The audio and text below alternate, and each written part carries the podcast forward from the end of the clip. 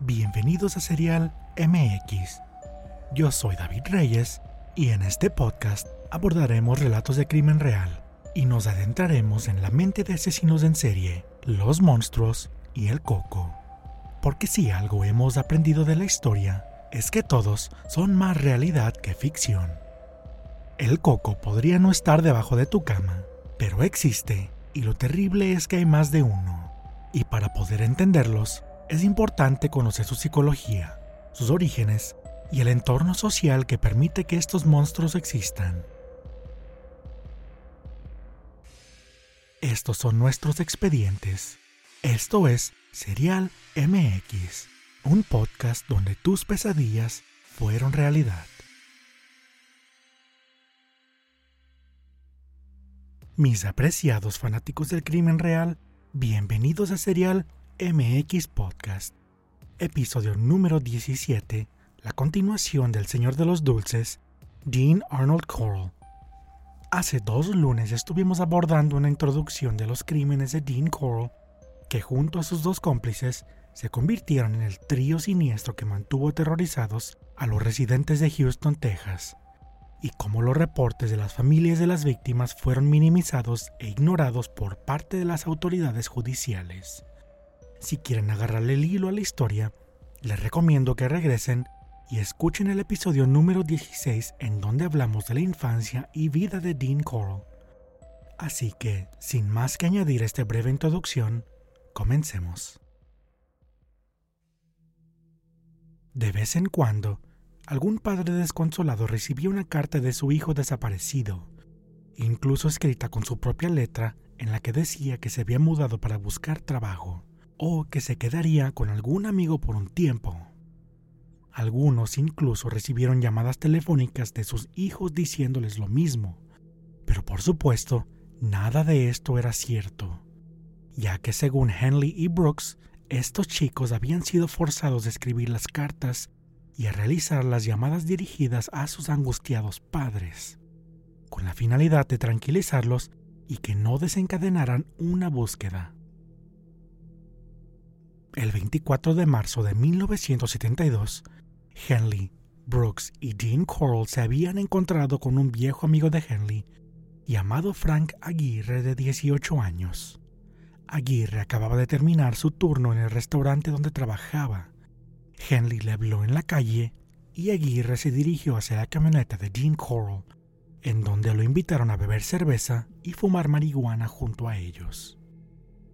Ya estando dentro de la casa de Dean Coral, lo invitaron a probar el truco de las esposas, las cuales Dean había dejado preparadas sobre la mesa. Y cuando Aguirre no pudo zafarse de ellas, Dean se abalanzó sobre Aguirre inmediatamente. Lo empujó hacia su habitación y lo esposó a su tablero de la tortura. Esta fue la última vez que Henley supo de su supuesto amigo aunque tiempo después afirmó que no sabía las verdaderas intenciones de Dean Coral hacia Aguirre cuando convenció al joven de que los acompañara a su casa. En una entrevista en el 2010, Henley afirmó haber intentado persuadir a Dean Coral de que no agrediera ni matara a su amigo una vez que lo había atado y amordazado. El cuerpo de Aguirre fue descubierto tiempo después en una bodega de almacenamiento en la playa High Island. Casi un mes después, el 20 de abril de 1972, Wayne Henley ayudó a Dean Coral y a Brooks en el secuestro de otro joven. Mark Scott, de 17 años, que era conocido tanto por Henley como por Brooks. Mark había sido capturado, pero antes Mark luchó furiosamente contra sus secuestradores, Incluso, según Henley, Mark intentó apuñalarlos con su navaja de mano. Sin embargo, Mark Scott simplemente se rindió en cuanto Henley le mostró una pistola. Fue atado al tablero de la tortura y sufrió la misma muerte que Aguirre, violación, tortura, estrangulamiento y finalmente su cuerpo fue abandonado en el mismo almacén en la playa High Island.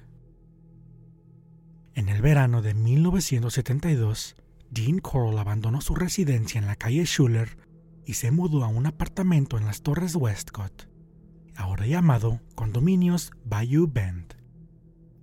Alrededor de este tiempo, se sabe que mató a otras dos víctimas. La primera de estas víctimas fue Steven Stickman de 17 años. Steven fue visto por última vez saliendo de una fiesta poco antes de la medianoche del 19 de julio de 1979.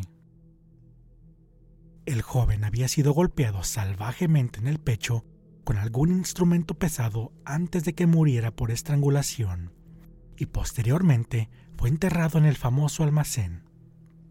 Aproximadamente un mes después, el 21 de agosto de 1972, un joven de 19 años llamado Roy Bunton fue secuestrado mientras caminaba hacia su trabajo como asistente en una zapatería en Houston. Roy fue amordazado con una toalla y su boca vendada con cinta adhesiva. Recibió dos disparos en la cabeza y su cuerpo fue posteriormente encontrado en el mismo almacén. Ninguna de estas dos últimas víctimas había sido identificada por Brooks o Henley en sus declaraciones con la policía, sino que fueron identificados como víctimas hasta el 2011 por las autoridades. Durante el siguiente año y hasta junio de 1973, nadie sabe con exactitud cuántas víctimas murieron a manos de este trío de mente pero Dean Coral había sido diagnosticado con hidrocele, una enfermedad que se manifiesta como una inflamación del escroto debido a la acumulación de líquido en los testículos. Ouch. No obstante, a partir de junio de 1973, la tasa de asesinatos en manos de Dean Coral aumentó dramáticamente, y tanto Henley como Brooks tiempo después confirmaron el aumento en el nivel de brutalidad de los asesinatos.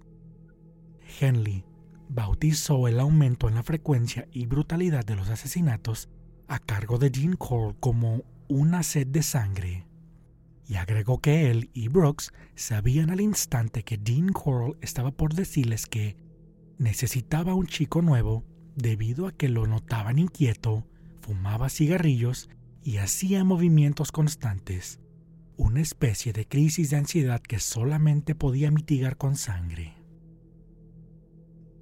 El 3 de agosto de 1973, Dean Coral mató a su última víctima, un niño de 13 años llamado James Stanton. James había sido secuestrado por Brooks y Dean Coral mientras éste conducía su bicicleta buscando latas para venderlas en la ciudad de Pasadena. Como era costumbre, Estando en la casa de Dean Coral, James fue atado a su conocida tabla de tortura y fue violado, torturado y estrangulado con una cuerda para después ser enterrado en el célebre almacén. Brooks declaró que, por única ocasión, fue testigo de cómo fue que Dean Coral insertó y rompió una varilla de vidrio dentro del pene de James. Brooks describió a James como un niño pequeño y rubio con el cual convivieron todos alrededor de 45 minutos. Compraron y compartieron con él una pizza antes de que el pequeño fuera atacado. La noche del 7 de agosto de 1973, Henley, de 17 años de edad para ese entonces, invitó a su amigo Timothy Curley a una fiesta en la residencia de Dean Coral. Cuando Timothy y Henley llegaron a la casa de Dean, bebieron alcohol y olieron pegamento industrial antes de la medianoche, hasta que les dio hambre y simplemente salieron a comprar unos sándwiches. Por cierto, David Brooks no estuvo en esta casa esta noche. En el camino, los dos adolescentes se detuvieron en la casa de Henley, y Henley caminó hasta la casa de Rhonda Williams, que se encontraba fuera de su casa. Rhonda, de 15 años, era amiga de Henley, y dijo que su padre borracho la había golpeado, y comentó que quería salirse de la casa hasta que su padre estuviera sobrio. Henley sin pensarlo le había invitado a la fiesta que los esperaba en la casa de Dean Coral y los tres adolescentes condujeron hasta su destino en Pasadena. Aproximadamente a las 3 de la mañana del 8 de agosto de 1973, Henley, Timothy Curley y Rhonda Williams arribaron a la residencia de Dean Coral. Pero la presencia de una mujer no fue del agrado del anfitrión, y Dean se encontraba furioso con Henley. Incluso, Dean le dijo en privado a Henley que había arruinado todo. Henley, por supuesto, le intentó explicar a Dean que Rhonda recién tuvo un altercado con su padre esa noche y que no deseaba regresar a su casa, con lo que Dean Coral pareció calmarse y le ofreció a todos cervezas y marihuana. Los tres adolescentes comenzaron a beber y fumar sin poder controlarse, mientras que Dean Coral solamente los observaba con fija atención. Después de aproximadamente dos horas, Henley Timothy y Rhonda se habían desmayado ya. Cuando Henley finalmente despertó, notó que se encontraba acostado boca abajo y que Dean Coral estaba poniéndole esposas en sus muñecas. Henley estaba amordazado y sus tobillos estaban atados. Rhonda y Timothy yacían a su lado, aún inconscientes y bien atados con cuerda. Aunque Henley notó que Timothy se encontraba desnudo, mientras que Ronda aún tenía toda su ropa puesta. Al darse cuenta de que Henley se había despertado, Dean Coral le quitó la mordaza y le dijo que cometió un grave error al traer a esa chica y que ahora tendría que matar a los tres, pero que primero iba a divertirse. Luego rápidamente pateó a Ronda Williams en el pecho antes de levantar a Henley y arrastrarlo a su cocina colocándole una pistola calibre 22 en su estómago, amenazando con dispararle. Henley sin duda sabía cómo hablar con Dean Coral y de alguna forma pudo calmarlo prometiéndole participar en la tortura y el asesinato de Rhonda y Timothy si Dean Coral lo liberaba. Después de aproximadamente 30 minutos de discusión, Henley convenció a Dean Coral de que lo liberara Luego llevó a Timothy y Rhonda a su habitación y los ató a lados opuestos de su tabla de tortura. Timothy se encontraba boca abajo y Rhonda en su espalda encima de él. El plan era que Dean Coral torturaría y violaría a Timothy Curley mientras que Henley haría lo mismo con Rhonda Williams. Pero para entonces los dos adolescentes ya estaban despertando y la realidad de la situación se sentía a cada segundo más vívida con el transcurso del tiempo. Ambos estaban aterrorizados y Rhonda Williams, quien ya estaba amordazada, le preguntó a Henley, ¿esto es real? A lo que Henley le respondió que sí. Henley luego le preguntó a Dean Coral si podía llevar a Rhonda Williams a la otra habitación. Pero Dean estaba demasiado ocupado abusando de Timothy Curley, por lo que ignoró la petición. Fue en este punto cuando Henley vio un rayo de oportunidad y sin dudarlo, lo aprovechó. Tomó la pistola de Dean y comenzó a gritarle que había ido lo suficientemente lejos, que no podía continuar y que estaba matando a todos sus amigos. Dean Coral caminó desafiante hacia Henley mientras le gritaba, Mátame, Wayne. Henley retrocedió algunos pasos mientras que Dean seguía caminando hacia él, gritando, no lo harás. Aquí fue cuando Henley soltó el primer disparo, dándole a Dean en su frente. Aunque la bala no le penetró el cráneo, Dean continuó caminando hacia él, por lo cual Henley disparó dos veces más, dándole a Dean en el hombro izquierdo. Aturdido y portando tres balazos, Dean Coral salió corriendo de la habitación. Golpeando la pared del pasillo, Henley aprovechó y le disparó en tres ocasiones más, dándole en la parte baja de la espalda. Dean Coral se desplomó en el pasillo, justo afuera de donde estaban los dos adolescentes, y su cuerpo desnudo yacía cara a la pared. Dean Arnold Coral por fin había muerto. Henry lo mató y salvó su propia vida y la de sus dos amigos. Después de haberle disparado a Dean Coral, Henley liberó a Timothy Curley y Rhonda Williams del tablero de tortura, y los tres adolescentes se vistieron y discutieron qué acción debían tomar. Henley sugirió a Rhonda y Timothy que simplemente se fueran, a lo que Timothy respondió, no, deberíamos de llamar a la policía. Henley estuvo de acuerdo y buscó el número del Departamento de Policía de Pasadena en el directorio telefónico de Dean. Wayne Henley recordaría más tarde que, después de dispararle a Dean Coral, el único pensamiento que pasaba por su mente en ese momento fue que Dean se habría sentido muy orgulloso de la forma en que se había comportado durante la confrontación, y agregó que durante todo el tiempo en que se conocieron, lo habían estado entrenando para reaccionar de manera rápida y con fuerza. A las 8 con 24 minutos de la mañana del 8 de agosto de 1973, Henley hizo una llamada al Departamento de Policía de Pasadena. Su llamada fue respondida por una operadora llamada Velma Lines. En su llamada, Henley le espetó a la operadora, será mejor que vengan ahora mismo, acabo de matar a un hombre. Henley le dio la dirección al operador como 2020 Lamar Drive en Pasadena. Minutos más tarde, una patrulla de policía llegó a Lamar Drive. Los tres adolescentes estaban sentados en el porche afuera de la casa, y el oficial notó la pistola calibre 22 en el camino de la entrada de la casa de Dean. Henley le dijo al oficial que él fue la persona que había hecho la llamada e indicó que el cuerpo de Dean Coral estaba dentro de la vivienda. Después de confiscar el arma y colocar a Henley, Rhonda y Timothy dentro de la patrulla, el oficial entró al departamento y descubrió el cuerpo inerte de Dean Coral a lo largo de un pasillo. Más tarde, Timothy Curley les dijo a los detectives que Henry le hizo un comentario inquietante antes de que llegara la patrulla, y cito, si no fueras mi amigo, podría haber obtenido 200 dólares de ti. Inicialmente, Henley fue tratado como un héroe, salvándole la vida a sus dos amigos de un monstruo, pero Henley pronto comenzó a contarle la historia de las autoridades. Pronto comenzó a contarle su historia a las autoridades, una historia que perturbaría sus sueños por los siguientes años.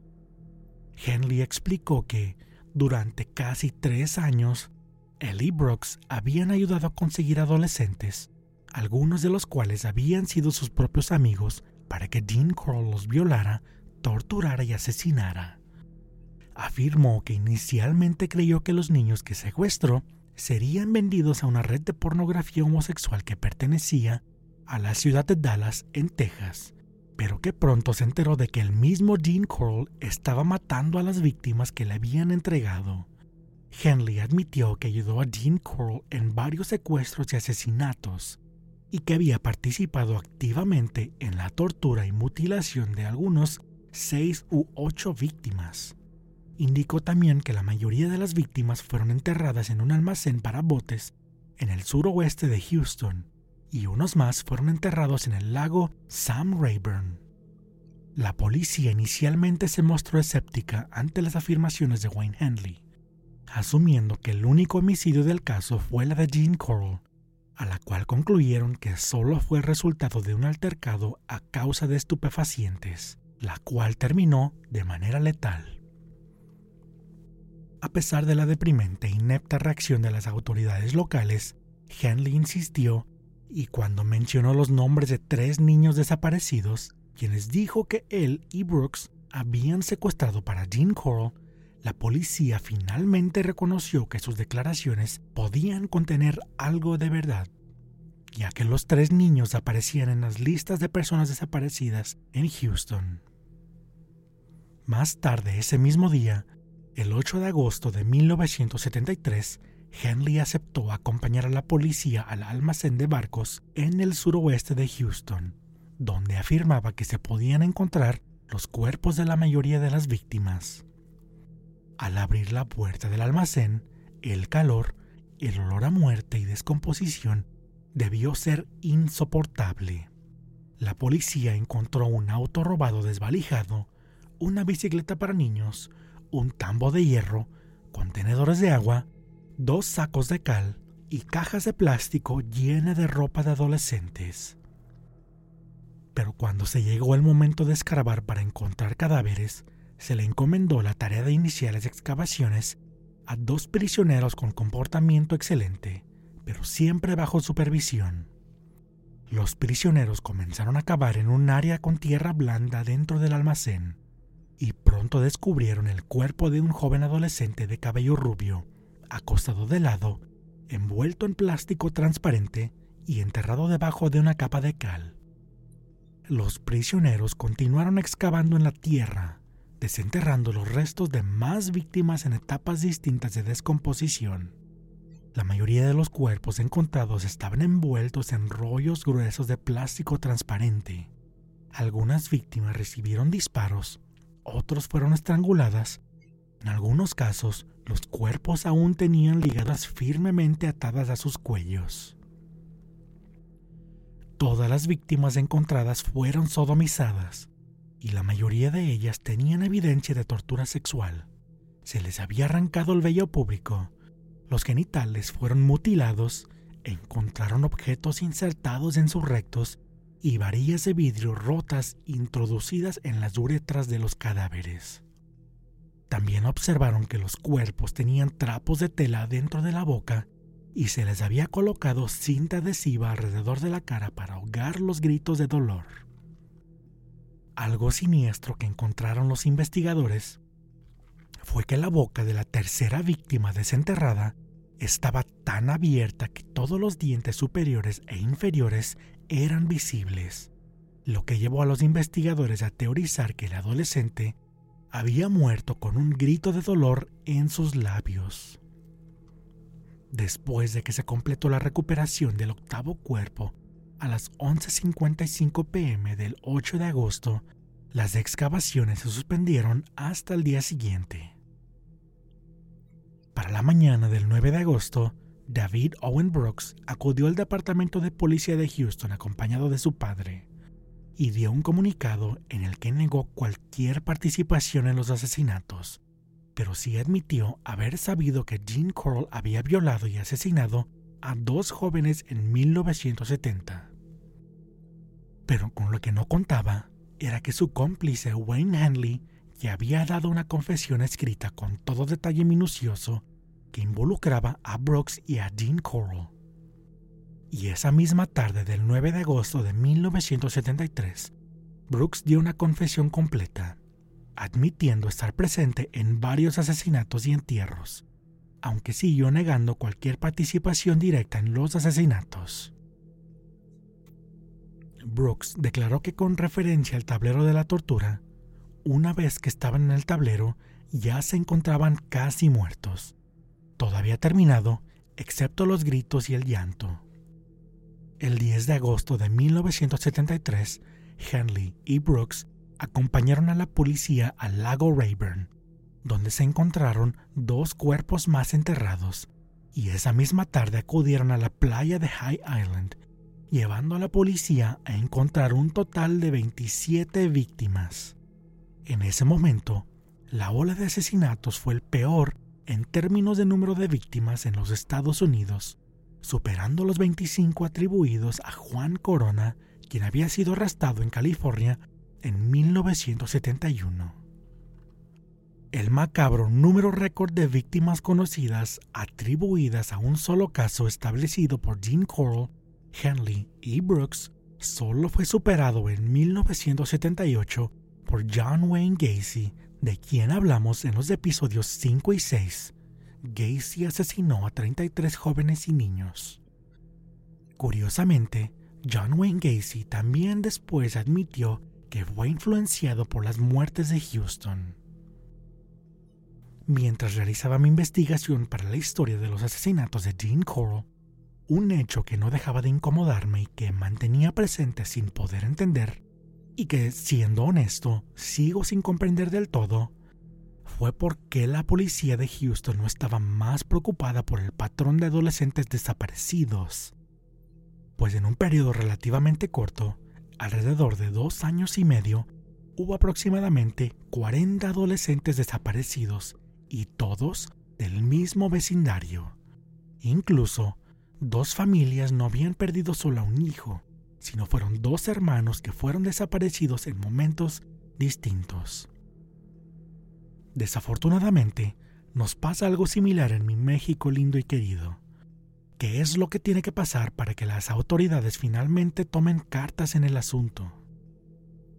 Aunque creo que encontré una respuesta a medias, o al menos la mejor explicación que se me pudo ocurrir, fue una serie de descuidos de proporciones gigantescas. 1. Las desapariciones de los niños de Houston superaban por mucho en número y recursos al Departamento de Policía, quienes carecían de personal y recursos necesarios para tomar las riendas de la situación. Es cierto que es fácil para la policía simplemente apoyar la teoría que los adolescentes habían escapado de casa, porque de cierta forma es cierto. En primer lugar, porque en varios casos, como ya mencionamos, hubo cartas y llamadas telefónicas donde ellos mismos explicaban a los familiares el porqué de su desaparición. Esto fue fácilmente creíble, pues los adolescentes pueden ser impredecibles y en ocasiones todos llegamos a pensar en buscar algo nuevo y emocionante. Y dos, es importante recordar que la terminología de asesino en serie aún no se había introducido y no se estableció hasta 1974. Pero antes de eso, era casi inimaginable suponer que algún miembro de la comunidad era capaz de cometer asesinato tras asesinato al mismo tiempo que convivía con las familias de los desaparecidos. Inimaginable hasta que la verdad salió a la luz después de que Henley asesinara a Jean Coral a balazos. De cualquier ángulo que quieras ver la situación, el hecho es que fue una época muy oscura en las vidas de los residentes de Houston. La nula sensatez con la que fue destruida la vida de estos jóvenes y sus familias todos con el resto de sus vidas por delante, todos ellos arrebatados demasiado jóvenes y de maneras aterradoras. Inclusive, la víctima más vieja de Jean Coral contaba apenas con 20 años de edad y aunque era viejo para los estándares de Dean, simplemente era un joven que justo iniciaba su vida. Es triste y estremecedor pensar en todas las vivencias y oportunidades que Dean Coral les arrebató al asesinarlo. Ahora traten de imaginar todo el dolor que les hizo pasar en las torturas, las humillaciones, los golpes y las violaciones, todo el sufrimiento que tuvieron que soportar para que al final la muerte fuera algo inevitable. Ahora traten de imaginar las mismas torturas, pero esta vez infringidas no en el joven de 20 años, sino en un pequeño de 9 años de edad. Es el doble de perturbador, ¿verdad? pues esta fue la edad de su víctima más pequeña. Apenas soy capaz de seguir describiendo esto mientras las lágrimas de coraje, impotencia y dolor emanan de mis ojos. El 30 de agosto de 1973, un jurado se reunió en el condado de Harris para escuchar las acusaciones preliminares en contra de Henley y Brooks. Los testigos fueron Rhonda Williams y Timothy Curley, quienes narraron los hechos del 7 y 8 de agosto que condujeron a la muerte de Dean Coral. Después de escuchar más de seis horas de testimonio de varias personas, el 14 de agosto, el jurado inicialmente acusó a Henley de solamente tres cargos de asesinato y a Brooks de solo uno. La fianza para cada persona se fijó en 100 mil dólares lo que hoy en día, considerando la inflación, sería proporcional de alrededor de 500 mil dólares. Elmer Wayne Henley y David Owen Brooks fueron juzgados por separado por su participación en los asesinatos. Henley fue llevado a juicio en la ciudad de San Antonio el 1 de julio de 1974, acusado de seis asesinatos cometidos entre marzo de 1972 y julio de 1973.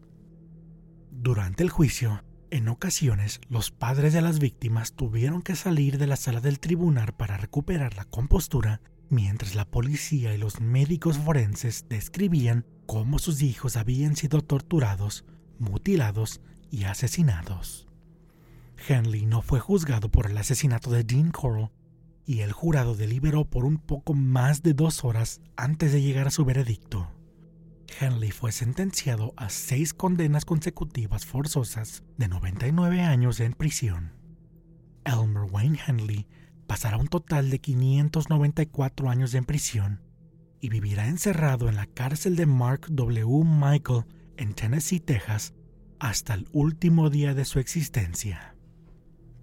David Owen Brooks fue llevado a juicio el 27 de febrero de 1975 y su juicio duró una semana, cuando el jurado deliberó durante solo hora y media antes de llegar a un veredicto. Brooks fue declarado culpable y condenado a cadena perpetua con posibilidad de libertad condicional. Pero a través de las siguientes décadas, a David Brooks se le ha negado la libertad condicional y cumplió su sentencia de cadena perpetua en la prisión de Terrell en Texas hasta su muerte el 28 de mayo del 2020 a causa de la pandemia de COVID-19. En el 2012, la madre de Wayne Henley fue entrevistada y permitió a los medios de comunicación revisar la habitación de su hijo. Sorprendentemente, la policía nunca escudriñó sus pertenencias durante la investigación, y mientras revisaban sus pertenencias, encontraron una foto de un adolescente junto a su escritorio. La foto fue llevada a Henley, quien estaba en prisión, pero no pudo reconocer quién era el joven. Dijo que probablemente, si hay más víctimas que nunca fueron encontradas y sin una búsqueda oficial, quizás permanezcan desaparecidas para siempre. Víctimas sin nombre del Señor de los Dulces y su depravación sin límites. 27 víctimas en total, y la ciudad de Houston fue completamente humillada por no darse cuenta de una ola de asesinatos debajo de sus narices. Inclusive, el Papa dio sus condolencias a las familias de las víctimas de esta horripilante tragedia. Al final de todo, Dean Coral fue el único que escapó sin sufrir las consecuencias de la ley. Tal vez pagó el precio con su vida pero fueron sus jóvenes cómplices quienes tuvieron que responder por sus atrocidades ante la justicia.